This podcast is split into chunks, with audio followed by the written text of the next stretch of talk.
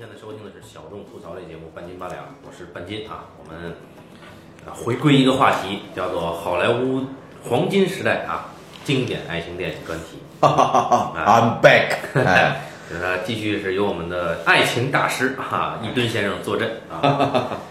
啊，你在情感上有困惑吗？你在两性问题上有什么难言之隐吗？我操！都可以向我倾诉。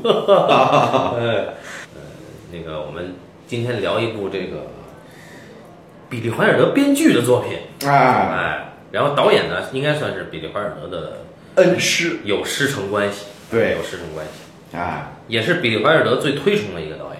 对对对，就是在他自己说，就是在他的办公室上，嗯。他挂着一行字，哎哦。想想刘别谦会怎么做？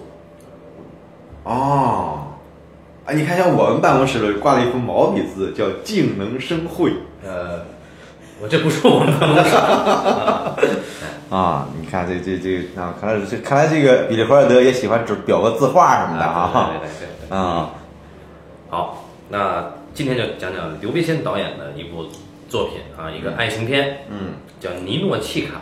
哎这个名字很绕嘴，哎，但好歹我们还能记得住啊。为什么我们能记得住这个名字，而记不住这个办公室的故事或者两个人车站里的角色名字呢？嗯，因为这个片名就是尼洛奇卡。哎，哎，他他他再一个呢，因为这个电影它是这个呃好莱坞的电影，嗯哎，他他他他估计他是从俄俄罗斯人民里边精挑细选，选了一个相对简化的尼诺奇卡。但前面还有点儿，前面还有叫杀手什么一行啊，咱们就没记住。啊，对对对，另外，除了女主人公之外呢，他身边还有三个这个苏联的特派员啊，我们也记不住。哎，一个都记不住啊。那三个特派员，我在犹豫是不是要把三个特派员的其中一个镜头作为我们这一期的封面 太他妈酷了。哎嗯哎呃，尼诺契卡呢，是一九三九年的一个电影，好像是一九三九年啊。啊是呃，在法国巴黎发生了一个浪漫的啊爱情故事。哎那么说这个电影之前呢，我们就不得不说到比利怀尔德自己导演的一部作品，啊就是他人生中最癫狂的一部作品，哎，one two three，哎，《玉女风流》嗯啊。那么这部作品呢，呃，其实能看得到跟这个片子一脉相承。嗯但是呢，你到了《玉女风流》这个影片呢，就已经全部被他给被他给消解掉了。嗯在这里边几乎你找不到任何他肯定的东西。嗯但尼诺西卡不一样，尼诺西卡中你还感觉到那个年代的人，他对爱情啊，他有还当这么回事儿嗯啊，他是在写一个规规矩矩的爱情故事。嗯嗯，为什么会聊这个片子呢？嗯因为上一期呢，我们聊的这个前苏联的爱情故事里面呢，讲到了办公室的故事，哎，这个这个对啊，我们讲的不通人情的一个女上司，哎对，如何被一个呃碎了吧唧的男下属拉下水。哎我们今天讲什么呢？今天讲一个不通人情的女特派员在巴黎如何堕落的故事。哎，对，在资本主义下啊，如何的腐化哎啊，哎呀，真是啊，那当然我没有去过巴黎啊。嗯人们说啊，说这个你作为人的就是人的特性上来讲啊，巴黎和伦敦你只可能喜欢一个地方。比如你喜欢伦敦，你就不可能喜欢巴黎；哦你喜欢巴黎，就不可能喜欢伦敦。但这俩地方我都没去过。哎，然后这个这个影片里边呢，它其实给了巴黎非常地域化的这么一个必然性，就一定是要在巴黎发生这个故事。对。他一开始的时候，对吧？他用字幕交代一下巴黎的特性，啊怎么说的来着？呃，反正是很浪漫的意思，是吧对，？反正空袭的时候，空袭警报拉起的时候，我忘了那句话什么了。嗯然后第二句话呢，说如果说一个法国男人关了灯，那一定不是因为空袭。啊，对对对对对对，很牛逼这句话啊。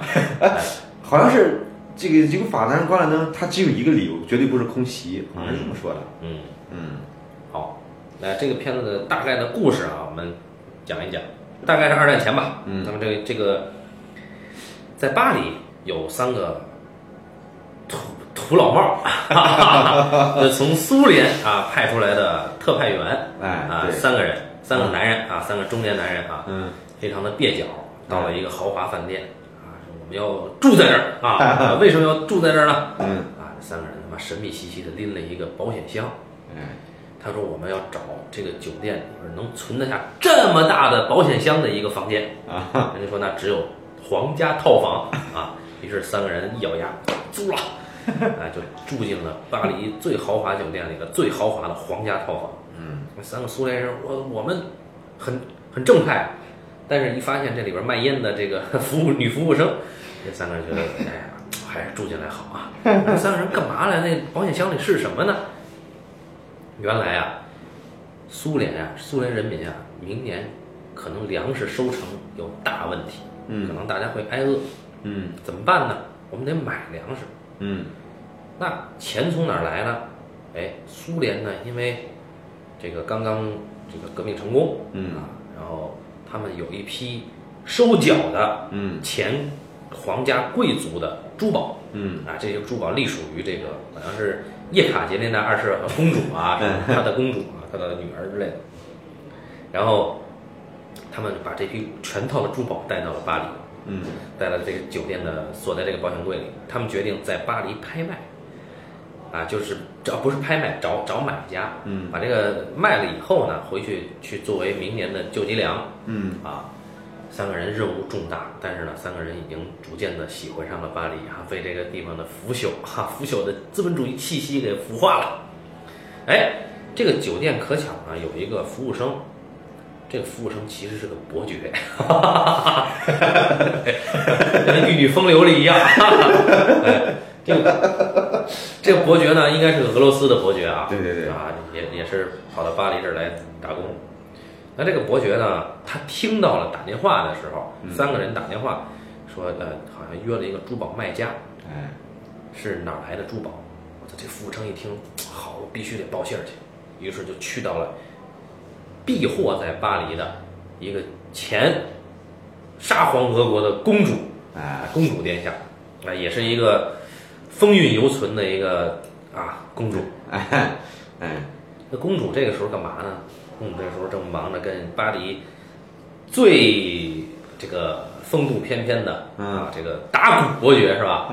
对对对，这这是一个应该是一个法国正派伯爵了啊，啊哎但是这哥们儿没钱啊，哎他颇得女性欢欢心。那这个达古伯爵正在奉承这个公主，正飘飘然的时候，这时候来了另一个伯爵，就是我们这个呃酒店的服务生。嗯这伯爵就把这个珠宝这个事儿啊跟公主说了，公主大怒说：“这他妈是我们家的，凭什么要让他们卖？”这时候呢，旁边他的情人达古伯爵，呃，不要着急，这事儿我来想办法。于是，呃，镜头一转，这三个特派员，他们正约了一个珠宝商来谈判。嗯这正刚开始谈的时候，闯进了一个达古伯爵。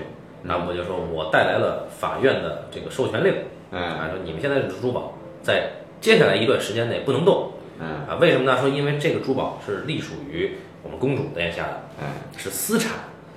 人说我操，我说我们苏联，这这这是我们苏联的国产呀、两拨争了半天，反正你现在不能动，你要想动，你打官司打赢了你再卖。嗯这三个人就僵在这儿了。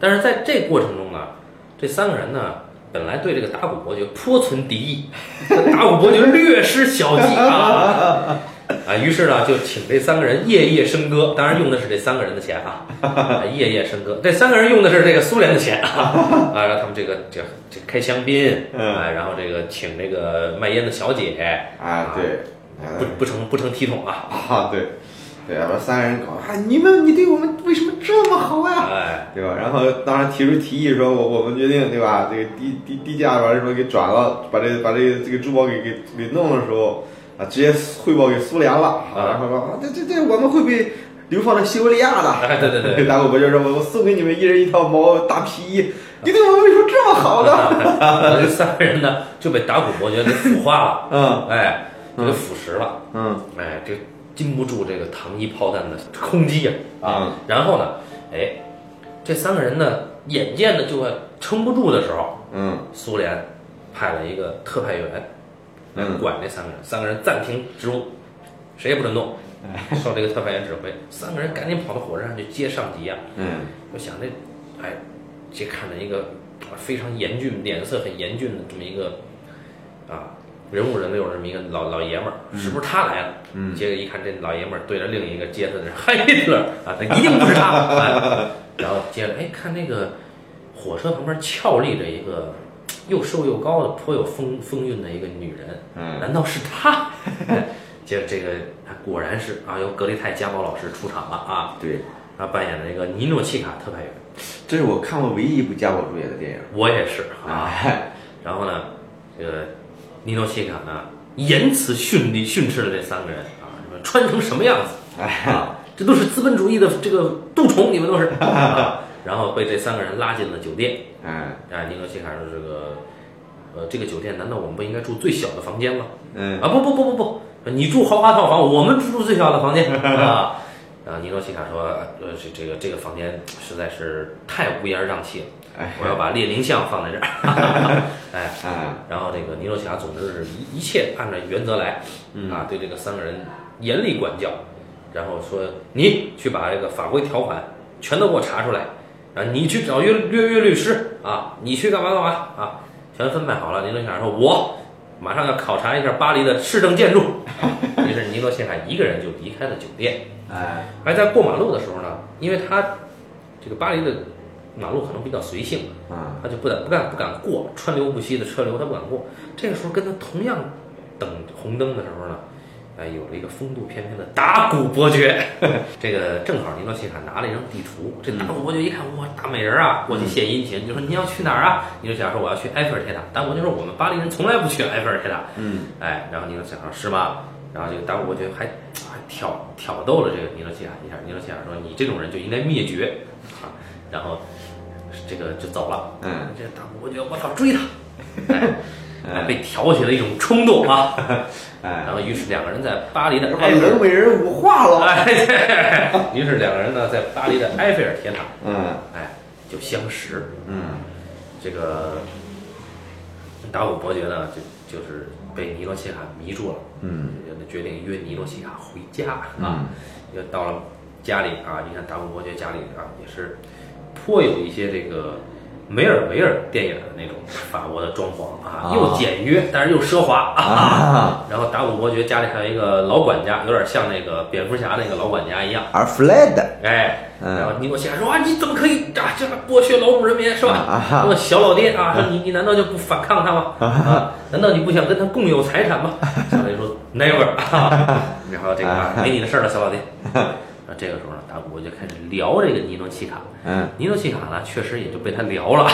尼诺契卡，当然那个被聊呢，他还是保持着一个啊一个女共产党员的，对这个呃呃，也不是原则了啊你你这个分寸哈。对对对对尼诺契卡说，我曾经是个这个骑兵啊，这个是个士官啊，啊，我得弄死过波兰的一个白俄士兵啊，哎，然后，然后两人就借着这个机会啊，这哎，他这个地方，我觉得这个这个戏其实特别好，就是好像对于这个这么一个女特务来说呢，这个性对于她来说也不是一个特别无，也不是她不是一个很有所谓的一个事儿。对他，但是他把它说成是一种生物学上的吸引，哎，对对对对对对。别别来这个，直接来吧，对对对对对类类似这种意思，对，他还而且他把这个达古伯爵呢作为来作为一个他来巴黎的一个考察对象，哎，哎对，哎然后呢，这个，哎，你看这还是刘别谦这个骨子里边这欧洲人的奔放，哎。对吧？然后呢，哎那当然，这个当时那个考察呀没考察成啊，嗯啊，就这俩人呢，就就就亲上了，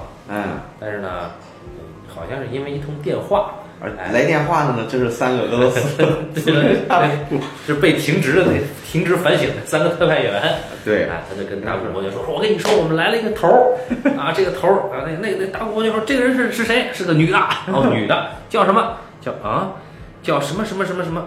这个时候我们一看尼诺契卡过去啊，拿着他的笔把自己的名字写下来了啊，尼诺契卡，哎一看哦，原来是你，嗯啊，尼诺契卡转身离开了，嗯哎，达古伯爵很失落呀，嗯。哎，到了次日，呃，次日就就就开始，一方面这个尼诺西卡呢就安排这个大家就开始打官司什么的，啊，对对对，然后接着在在饭馆里面呢吃饭就发现，尼诺西卡把条款吃得很透，对对对胜券在握呀。对对对，哎，然后但是呢，这时候尼诺西卡呢就出出去要吃午饭，嗯吃午饭的时候呢，哎，他去了这个当地最工人阶级常去的一一家啊，嗯一个最平价的一个餐厅。对对对，哎，这个达古伯爵就跟踪他，也进了这个餐厅，啊，然后在这个餐厅里边呢，这达古伯爵就想接近尼罗奇亚，但这个时候两个人立场完全对立了嘛，嗯就很尴尬。我们就看达古伯爵如何啊，这个巧施手腕啊，逐渐接近这个尼罗奇卡。啊，这各种笑话，讲一个又一个，但是尼罗奇卡就是不笑。嗯终于有一次，达古伯爵自己的椅子没坐稳，摔了一个狗吃屎。这时候尼罗奇卡开始哈哈大笑。我们嗯第一次看到这这个零度表演的冷美人啊，嗯家宝老师笑嗯啊，笑得很豪放啊。嗯然后这时达古伯就被这个笑容彻底迷住了。嗯，然后这此后呢，尼诺契卡再回去跟这个三个俄罗斯人开会的时候呢，也谈笑风生 了，他就不再是以前那个冰冷的机器，啊，哎，他就开始变得哎，甚至有点幽默。对，哎，他说：“哎，我们有人类最崇高的理想，嗯但他们有人类最适宜的气候。哎”哎，终于明白为什么啊，这巴黎怎么怎么着啊，然后他就爱上了巴黎。嗯其实呢，他是爱上了达古伯爵。哎，然后再往后呢，就是这时候啊，达古伯爵也发生了变化。哦，他那管家发现达古伯爵的家里边放了一本《资本论》，哎，自己整理床铺 啊。对对对，不用麻烦这个劳动人民了。然后这个这个达古伯爵说，哎，说这个你这个管家说，我觉得那个是《资本论》是他妈的最有毒的一种思想。哎，达古伯爵就说说，哎，说说管家，你难道就没有想跟我平权吗？说没有啊，说你就不想跟我不想跟我共有财产吗？老管家说不不不，这个太可怕了。你想，你账户里一分钱都没有，你要把我的这个账户里积蓄跟你共产，这个这是太可怕了。哎，然后这个时候这聊着聊着呢，哎，到点儿了。哎，这尼诺契卡赴约而来。这个时候，尼诺契卡呢戴上了那顶颇为时尚的帽子。一开始他还很抨击这个帽子，哎结果现在一戴，啊，恐怕那个帽子，我看那个帽子恐怕只有家宝能驾驭啊。然后嗯，来了单看那个帽子实在是难看。对，嗯。来了以后呢，哎，俩人就哎又好了，嗯。哎，好了，这个反正俩人就说了很多这个非常精彩的台词，嗯。比如说，呃，尼诺西卡就说说有句话我要问你，你要可以你可以不说，但你说你不能骗我。啊。啊。说你之前我上次来，你写字台上有一个女人的照片在银框里边嗯。啊，现在我再来怎么没了？我想知道那个女人怎么样了。嗯啊，第一次来我只是觉得你浪费银，哈哈嗯然后这个这时候达古伯爵就把抽屉拉开了，嗯哎，然后这尼诺契卡呢从这个拿出这个相框来一看，哦，她就是这个公主啊，哎啊，就是传闻很迷人，对吧？嗯风华绝代什么的。然后他说，就吃醋了，嗯吃醋了，然后说说说你千万别管我要照片儿。达古伯爵说为什么呢？说因为我不想我的命运会被你藏在抽屉里 啊。然后俩人就好了啊，好了，嗯。然后呢，接着俩人就陷入热恋之中。嗯第二天呢，这个达古伯爵呢就宴请晚宴，约这个尼诺契卡呢去一个巴黎最灯红酒绿的这个一个服饰厂，嗯，这这里面去这个吃饭，嗯里头中间有舞池，旁边有吧台的那种啊，嗯这就应该是个俱乐部会所吧，嗯。啊，他去了，去了，哎，可巧了，公主殿下也在，嗯。公主殿下就过去挑衅，嗯。一番挑衅之后啊，这个虽然说公主殿下知道尼诺西卡赢得了达古伯爵，但公主殿下说了一句话，嗯。说你无非就在下周四在巴黎待到下周四，你就该回国了，嗯。我们的官司就到下周四。嗯。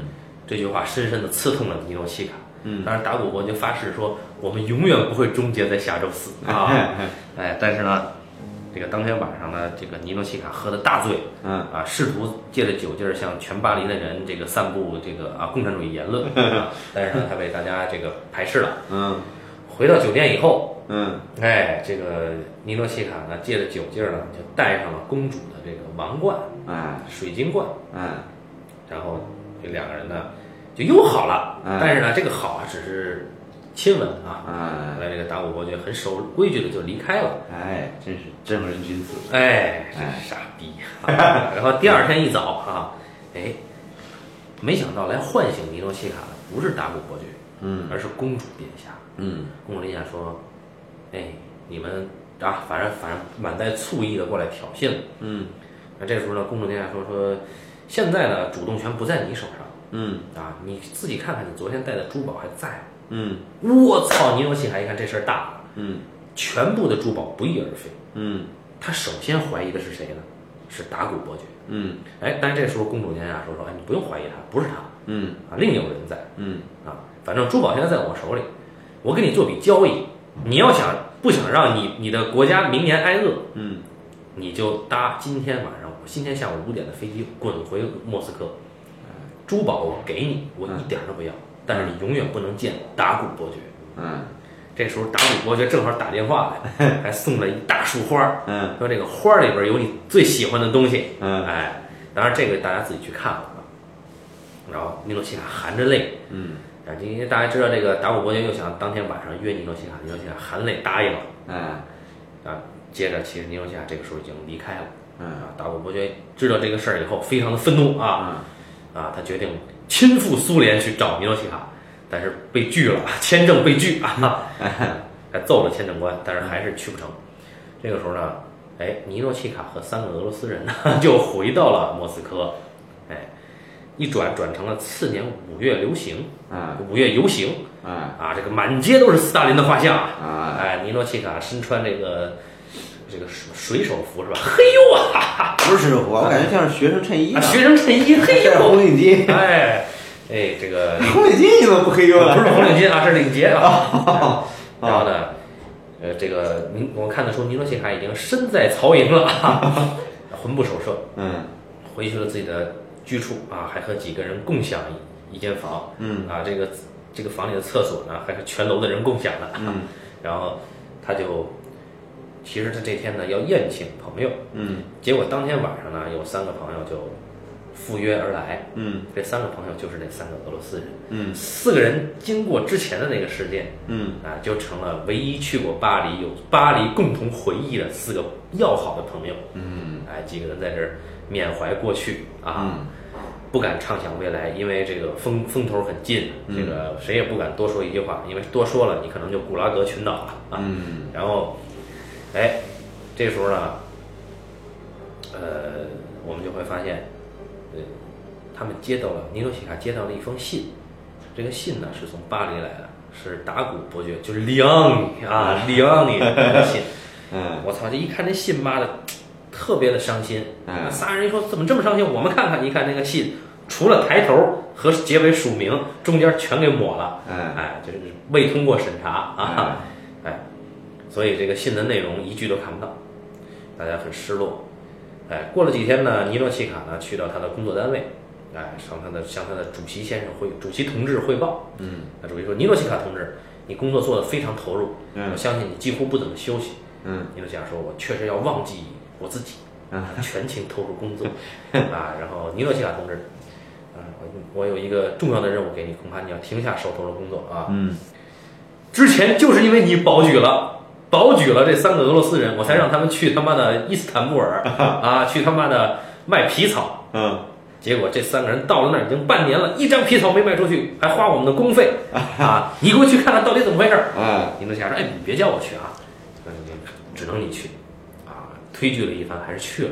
哎去了以后呢，一去，这四个人又很高兴，离开了苏联嘛，哎在这个欧洲的这么美的一个城市啊，嗯这仨人就跟那个尼诺夏说：我们不打算回去了，我们要叛逃，我们要在 伊斯坦布尔开一个饭馆儿，就以我们三个的名字，嗯饭馆名字叫和谁和谁和谁共进午餐啊。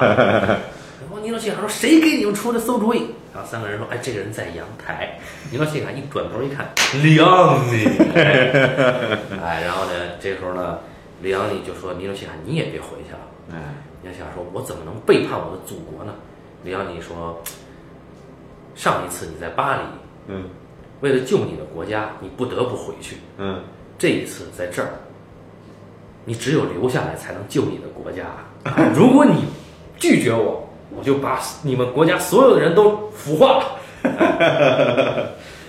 啊，那么这个片子啊到这儿就结束了啊。那这个片子啊非常牛逼啊，非常牛逼，大非常家一定要看非。常好。嗯，他他他确实是一个强强联合的电影，它里边很多台词，因为比利华尔德是编剧，嗯啊，就很多是强烈的比利华尔德风。嗯然后呢，但是电影里边的他这个视听处理呢，他很多幽默的桥段呢，又是完又是刘别谦的风格。那，你比如说那个那个送香槟的侍者和卖烟女郎那一段，啊，直接影响了后来的《黄昏之恋》和《玉女风流》，比如《黄昏之恋》的吉普赛乐队，对以及《玉女风流》里边的啊那个那个各种服务啊。对对对对，他这个非常了不起。嗯这只有欧洲人啊，能在美国做出这种东西来。对，哎，还有一点，我不知道他是他影响了刘备，呃影响了比利华尔德，还是说因为他两个人都有一个共通的情节？我估计可能是共通情节，或者说也有可能是比利华尔德带给刘别谦的，就是里边这个巴黎情节。啊，因为比利怀尔德曾经在巴黎生活一段时间，哎，刘别谦有没有在巴黎生活过？这就不知道了。反正比利怀尔德在巴黎的时候，还是一个陷入了一个爱情中啊，哎，对，所以说你看比利怀尔电影里边永远有这个巴黎这个感觉，是吧比？如《黄昏之恋》啊，对对对对对对，比如说像那个那个那个呃龙凤配，是吧？啊，对对对对对，哎，哎，还有那个关于讲妓女的那个故事叫什么来着？忘了。跨界什么那个，对对对对对对对对。哎，然后这里边哎，巴黎是吧？让我们无尽的遐想，对吧？对对对尤其其中有一段台词，对吧？当那个达古伯爵第一次把尼诺奇卡带到他家里的时候，是吧？你看现在这个点儿已经午夜了，啊，巴黎里边一半儿的巴黎人正在和另外另外一半儿巴黎人做爱。也不得不说，就这里面，呃，这个片子呀，就他的那个浪漫，嗯。因为我们看比利怀尔德的浪漫呢，大多数是在台词上，对对对。而，这个片子里的浪漫呢，其实还有导演处理的，嗯，嗯，就这这个片子确实是，呃，你感觉刘别谦比比利怀尔德还浪，啊，对对对，就行为上就就知道刘别谦有多浪了。对对对，哎，刘别谦导演，因为我我们从书网上查的话，都知道刘别谦导演是死于心脏病。但其实呢，但其实如果你去看《比利怀尔德传记》的话啊，就就知道他为什么死于心脏病。对对对，啊，他这个死得其所啊，死得其所，哎确实死得其所。但是呢，如果说这个事儿在我们中国发生呢，刘百谦就会被列为劣迹艺人，他的作品将永远被封杀。啊，我们依然可以从某些渠道看啊。啊，对，对，那么这个片子呢，它我们来说说它为什么好啊？啊，嗯，呃，其实说实话，我觉得家宝一般嗯啊，我我我觉得家宝一般，就是我什么时候开始喜欢家宝？我觉得家宝穿上那个俄罗斯的游行服饰的时候，我觉得开始，哎，我觉得家宝嗯那那那个时刻感觉还是比在巴黎的那个时刻更更更可爱一点。嗯然后这个片子就是说，它是规规矩矩的讲一个不可能发生的对立立场之间的爱情，这是两种意识形态之间的碰撞。对，啊，我们觉得可以对比这个《玉女风流》啊，去去看看这这这这两个人啊，嗯，确实比李怀尔德更超脱一点，你比刘别谦更超脱一点。对对对对刘别谦超脱还是比刘怀尔德比李怀尔德更超。啊。脱。就比李怀尔德他已经不在乎这个爱情这件事儿本身了。啊，不过那也是比这华尔德相对晚期一点的作品。啊，对对。嗯嗯。嗯。你看，你说刘别谦确实，呃，他讲怎么把一个女特派员拉下水这件事儿啊，啊首先，如果说我们做这种故事的话，嗯肯定就写这个女特派员铜墙铁壁如何如何如何。嗯但是哎，你会发现女特派员第一天晚上到达古伯爵家里的时候，嗯，她并没有铜墙铁壁对，这个让我觉得她特别牛的一点。啊！我当时真的很震惊对，啊，我就震了。我说哎，这个这个女人怎么？按理说应该很戒备吧？嗯就就像一个性冷淡的这么一个女人，嗯确实一开始出场就是这样。嗯哎，但是到了这儿以后，你一看，哎，他确实保持的那种冷淡的姿态，嗯，但是他对这件事情看的就很很生物学，对他上了床就上了床了，也无所谓，哎，对吧？他这是让让人觉得这个这个女特派员无法攻破的一个人。对，对，然后一般来说，我们的这个什么对吧？就，俩人要上床的时候，感觉这个女人已经被俘获了，嗯，对吧？但是人家没有，哎，但真正牛的是，最后哎，给他讲笑话的时候那一段，嗯，对吧？就就这一段儿俩人没搞到一起，对吧？下一段说这达古伯爵就又想，但是达这时候这个达古伯爵已经被这女人给俘获了，对，这时候这个女人呢，她在跟自己交战，对，哎，就什么时候他笑，他就完蛋了，哎，对，所以说当达古伯爵对吧，在饭馆里边跟他讲了各种笑话，这个女的就是不笑，达古伯爵气了，就怒就怒骂是吧？你这个人冷若冰霜，没肝没肺，干巴巴的，对吧一屁股坐倒了，把桌子都给掀翻了，一伙人哈哈大笑，达古伯爵感到非常尴尬，就一抬头，哎，发现尼诺契卡也在那哈哈大笑，哎，哎，那一点其实那一点让我很感动，但是真正我我觉得被被被震的是这块儿还没完，嗯。达古伯爵说你们有什么可笑的？嗯，他一看尼诺奇卡笑得这么嗯。豪放，嗯。他自己也笑了。哎，对，哎，就是说他那后边还有一笔，哎，这这个很牛逼，就是包括那个我忘了是哪来的，就是他他们呃是在聊这个啊，在那个夜总会嗯。会所，嗯尼诺西卡喝多了，嗯。被关在休息室，嗯。他向那些贵妇宣传理论的时候呢。达古伯爵一个人在那喝双份白兰地，哎，然后呢，这时候侍者说：“你必须得管管这人。嗯。就是这女人在那散播赤色言论，嗯，说达古伯爵说：“我能怎么着呢？”达古伯爵回去再给我来一个双份白兰地，喝完了，哎，我就我去管他。结果走到门口一看，那里边出来一个这个老老老年的这么一个贵妇，嗯，这个很警惕的看很警惕的看着达古伯爵啊，达古伯爵，我操，说我说我不敢进去，我操，这我要进去，我不也成了这种人了吗？嗯。就赶紧就回回到这个吧台，再给我来个三份儿的白兰地，哎嗯。哎，就这种幽默，后来我们在比利怀尔德的影片里也能看到。嗯。但是呢，你想那一九三九年的时候，嗯。你会看到他的师承，嗯，就是他来的更自然。对，还有很关键的点就是那个帽子嘛。啊，对吧？就是当尼诺契卡第一天来到这个酒店的时候，在大堂里边看到，展示柜里的帽子嗤之以鼻，对啊、这资本主义多了腐化，对吧？然后当他被达古伯爵给逗笑了，嗯然后呢就回去和那三个俄罗斯特派员开始谈笑风生了。嗯，然后，然后突然之间很慷慨说给他们给了他们五十法郎，说你们拿着钱出去玩去吧，哎，但是给我找四十五块钱回来啊。然后这三个三人一开始挺高兴，然后然后又很讪讪的就就出去了。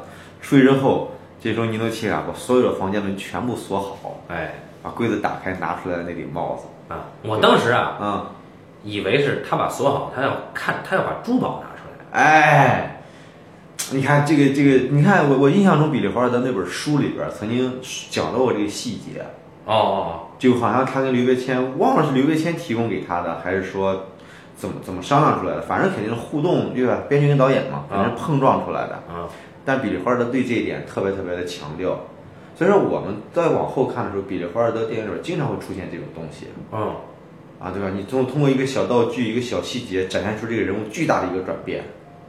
嗯，啊，对，那个比相当相当动人，这是举重若轻的地方。嗯，啊，而且是视觉的东西，对对。但是他当然更有趣的一点就是他转变的同时，那个这个游手好闲的花花公子居然也转变了。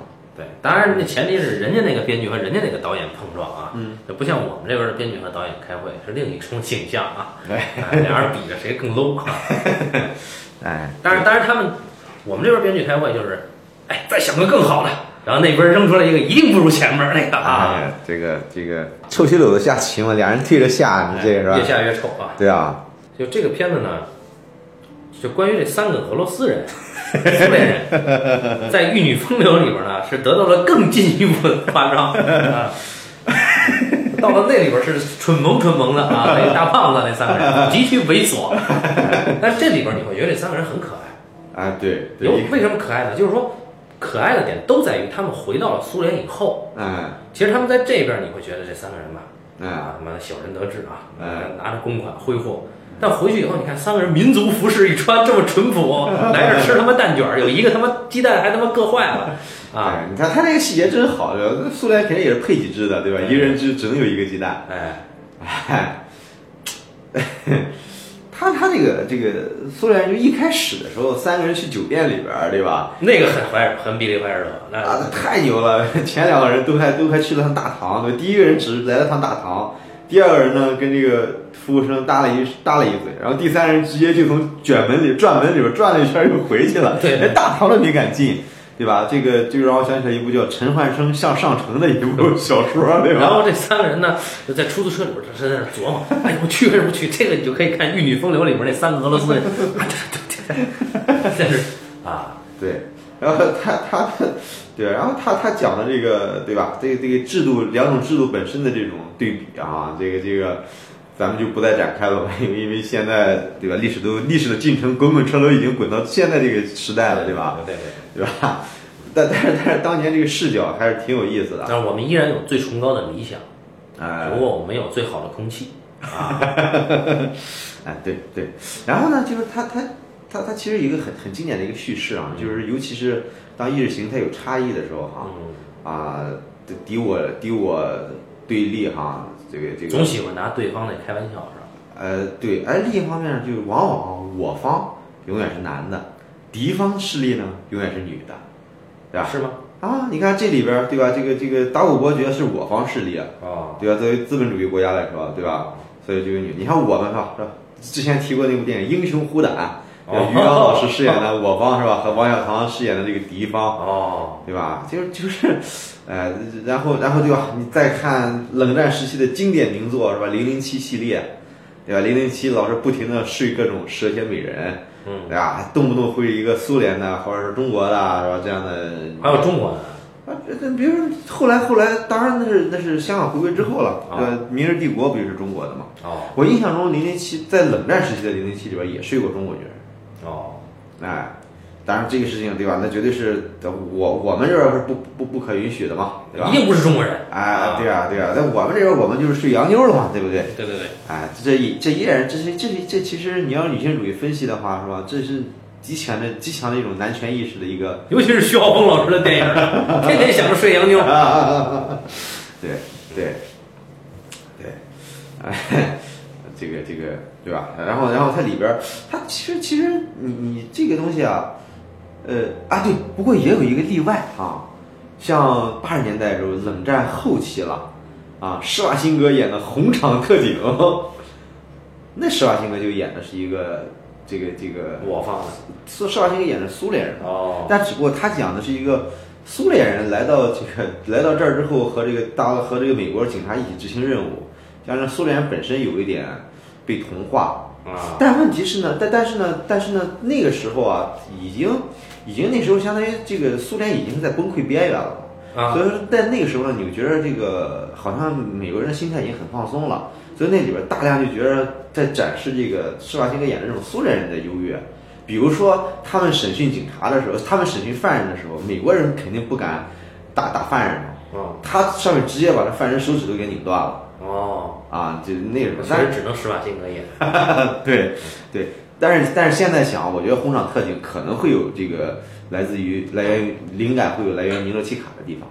哦，啊，尤其是施瓦辛格的口音和这个加宝的口音还是有点像的。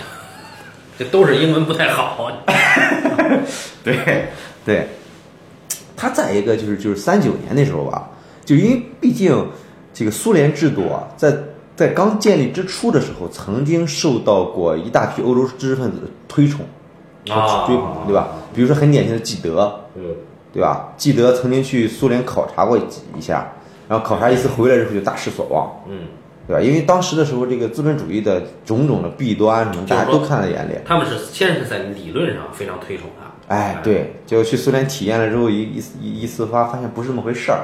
所以我们还是我们特色的社会主义啊，一定是要强于苏联，哎，对对对对，那那那不容置疑嘛，不容置疑。我们还是有最崇高的理想，对对对对对对。那它这里边它讲的这个这个，对？因为我我们知道这这个这个怎么说呢？就是就是你说人人的本本质上的平等和人在社会地位上差距，这两个其实不是一回事儿。就是人性上的这个这个绝对平等嗯和社会地位上的不平等嗯，这其实是可以同并行不悖的一个事儿。啊，对吧怎么说呢？啊、因为你比如说你在法律面前以平等，人权上的平等，啊啊，对吧？你比如说你在好莱坞的剧组里边，嗯。呃，比如说签十小时或十二小时工作制，嗯。你绝对是所有的工作人员都是十二小时的，嗯。不可能说明星可以十二小时，而我普通剧组的工作人员我要连连连轴转。嗯。当然，这个事情在在我们的影视行业里边极其普遍的哈，嗯。在好莱坞这是不可能的。嗯但是呢，它不平等，但是但是在片酬上不一样，对吧？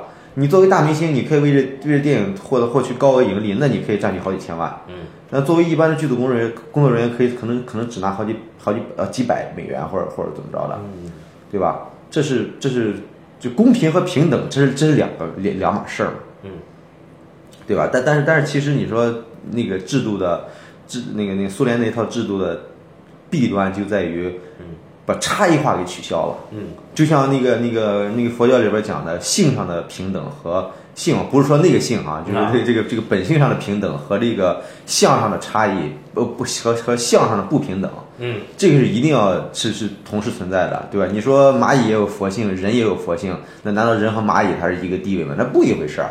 嗯，啊，是它本性上一致，对吧？但是但是绝对的理想化呢，它把那个东西给取消了。所以当这个女特派员和和这三个苏联人来到了巴黎之后，对吧？当你体验到，对吧？你各种享乐，对吧？但是但是你人的这个这个感受是是都是都是在的呀，对吧？对吧？什么东西舒服，什么东西好玩儿，对对对对吧比如打一个出租车啊，啊，对啊，那里边很很很经典的一段，嗯对吧？家宝跟那个伯爵好上之后，他去找那个伯爵说说，哎呀，我今儿打了个车，对吧哎？十二块钱我坐上车就直接到这儿了嗯，对吧？他很享受这种便利。然后我就说，那司机他妈的绕路了，对，所以说当那个理论上，嗯刚才说记得那帮人，嗯对吧？在理念上很认可这个苏联的时候，那然后一去，哎，发现不是这么回事儿。嗯当然，所以说说，但你说这个理念它本身也也也没毛病，真的没毛病。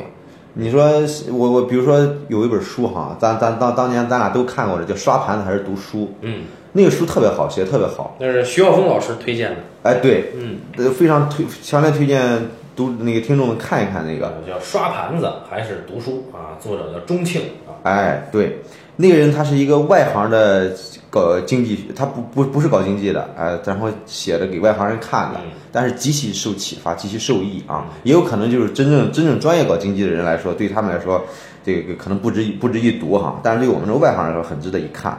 那其实就很典型的一个左派的一个书，嗯对吧？你说左派跟右派，你说从理念上争执来说，其实是各说各话，对吧？但是差别在哪儿呢？你的感受是差有差别的，哎，所以说我们通过艺术作品就能知道，哎，为什么那那一套行不通，嗯，对吧？因为你你抵挡不住这个，人性是有差异的，在就这个影片的高潮段落呀，嗯，其实不是说他跟打鼓伯爵，高潮段落是两个女人对对峙的，哎，对对对对。那那个很精彩，对，就是两个女人立场的不断的变化嗯。啊，是公主是昔日的，这个我觉得是他们真正想说的东西啊，嗯嗯公主是昔日的贵族，但是被这个尼诺西卡代表的人给给推翻了。嗯。哎，你别看尼诺西卡昨天晚上很猖狂，嗯。在这个会所里边指着他们，我要推翻这个，我要推翻那个。嗯但是第二天很无助，因为珠宝不在手里了。嗯那可能明年他他国家里的人民就挨饿了。嗯当然，把人民挨饿解决寄希望于珠宝这件事本身确实很很这个很设计啊。嗯嗯啊，但是这个这个东西衍生出来的就是两个人之间的这个对话，嗯，这个写法很漂亮写的。对对对，那个当尼诺契卡质疑公主的时候，说这个是我们人民的财产，说你们之前一直你们的所有的这些豪奢的这些珠宝，都是我们人民的血。嗯但是呢，公主就说说你为什么要说这是你的？这是我我妈妈给我的，同时也是她妈妈给她的。嗯，这个道理你看似无可辩驳了。嗯，但尼诺契卡还是说说当时你妈妈的妈妈，嗯她可能是是从几个劳动人民身上榨出来的这个东西。嗯，所以你说谁谁对？嗯。这个影片没有说谁对。哎，对对，就这个很很了不得，就是他没有没有驳斥，我们会没有贬低这一套对。理想本身，嗯，他对这个理想还是心存敬意的，而且你说两两个人做交易，嗯，他也没有贬低公主，对。就是这两个人，这两个人很君子的。对，做这个交易，我就用用爱情嗯。换你这个珠宝对，啊。然后公主提公主提出来这个交易思维，还是一个资本主义的这么一个交易思维，很平等。嗯然后尼罗契卡做的这个事儿呢，又很牺牲小我，嗯所以他就每一个人做的这个行为非常的牛逼，对，嗯对都很崇高。对，很好的是，公主做完交易以后回去以后，嗯打古伯爵来看公主了。嗯他跟公主说说说我其实我坠入爱河了。嗯，那公主这个时候呢，并没有胜利者的那种喜悦，就是她，她对达古伯爵也是依然保持着那种贵族的那种不把这个情欲说破呀，嗯，然后也不不不以刚才这个交易洋洋自得这种这种东西，就是虽然说他在爱情上输了，嗯。但是他还是拿了他一刀，他依然是一个胜利者，嗯，但他还是保持了他贵族这个体面。对对对，哎，所以就是这里边写写每一个阶层、每一个立场都写的很到位。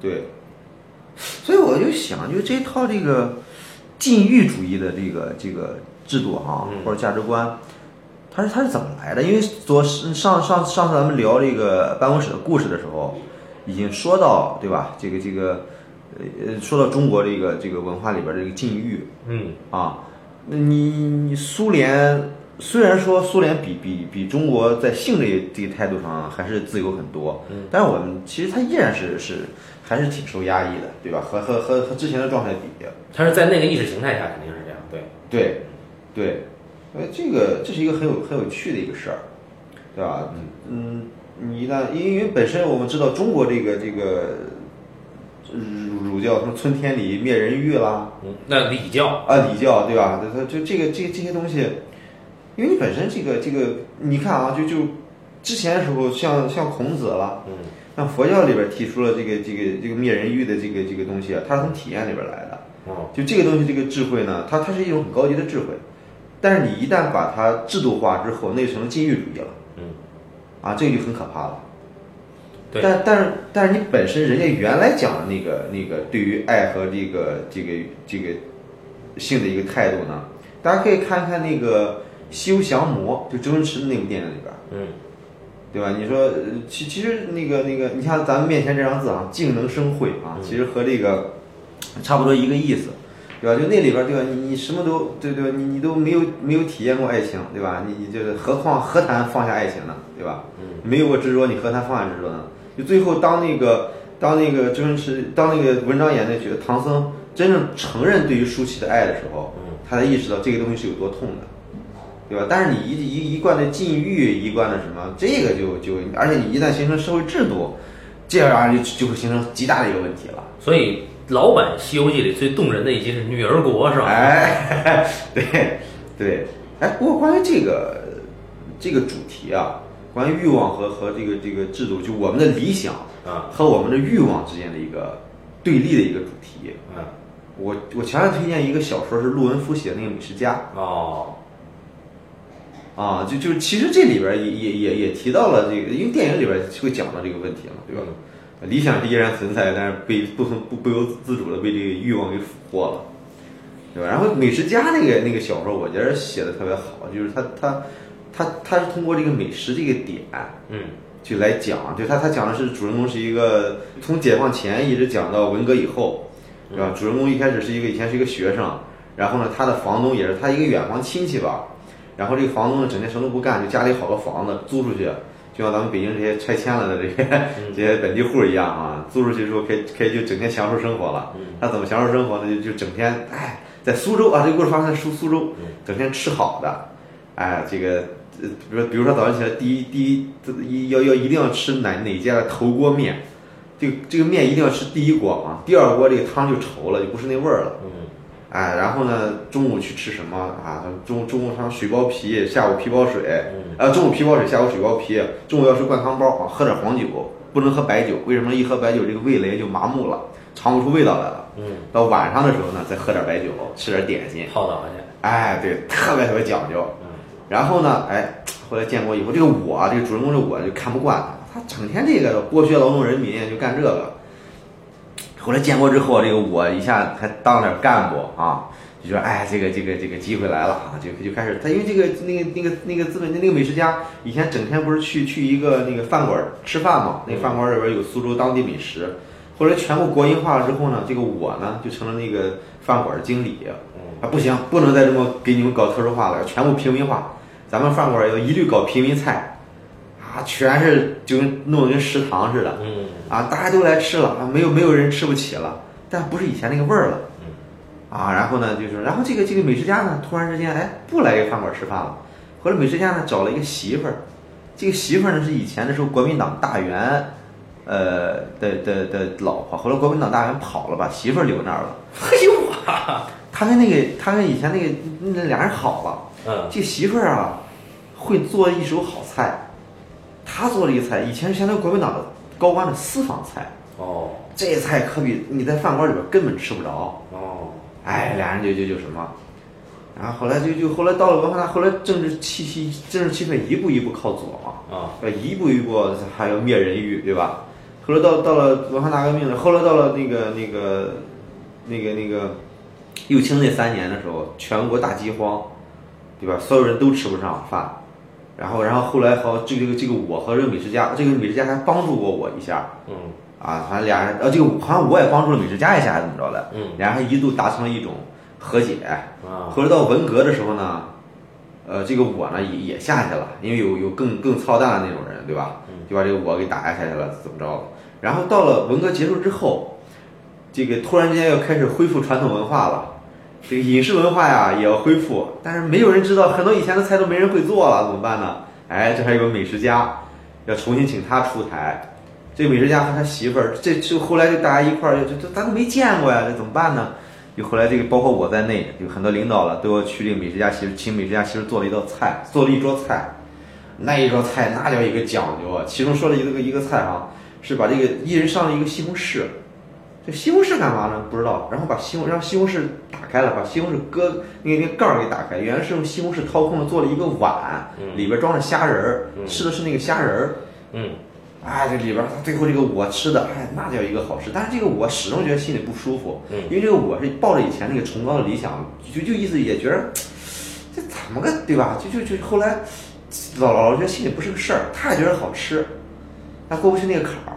他毕竟还是有信仰。哎，对，然后呢，这个小说结尾时候的妙极了，特别特别好，就是美这个我这个美食家呀，成了成了各各类那个那个餐馆的顾问，啊，一下又开始火起来了，啊，迎来了人生第二春，啊，两口子到哪儿都是了不起的人物。嗯，然后这个我呢，也就逐渐靠边站了，对吧？好像以前人家是那个那个社会地位高高在上，那现在我又仰视人家了。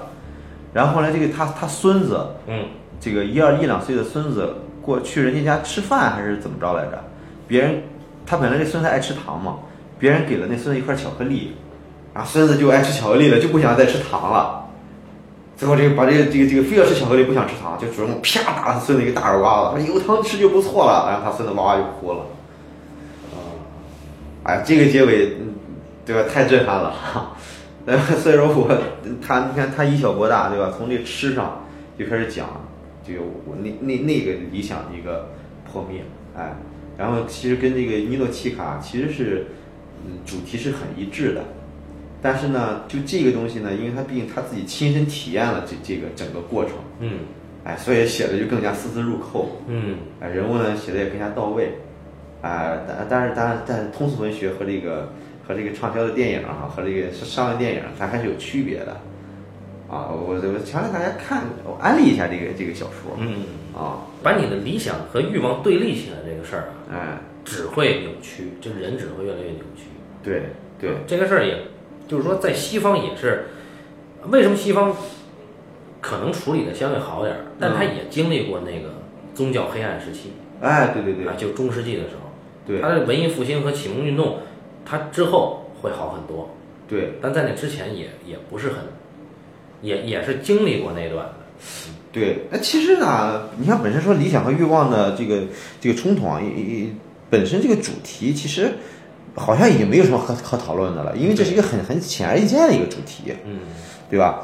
但是呢，由这个主题所生发出来的电影嗯和与和文学作品，嗯会让你觉得极其动人，对吧？你像尼德契卡，嗯现在看我们依然会可以感动。你看像美食家那样的小说，嗯依然觉得他写的非常牛逼。嗯哎，这还是作品和理念的一个差异嗯啊。你像，但是尤其像我们这一代人，我觉得我们没有体验过那个东西。你让我们写这个，我觉得悬对。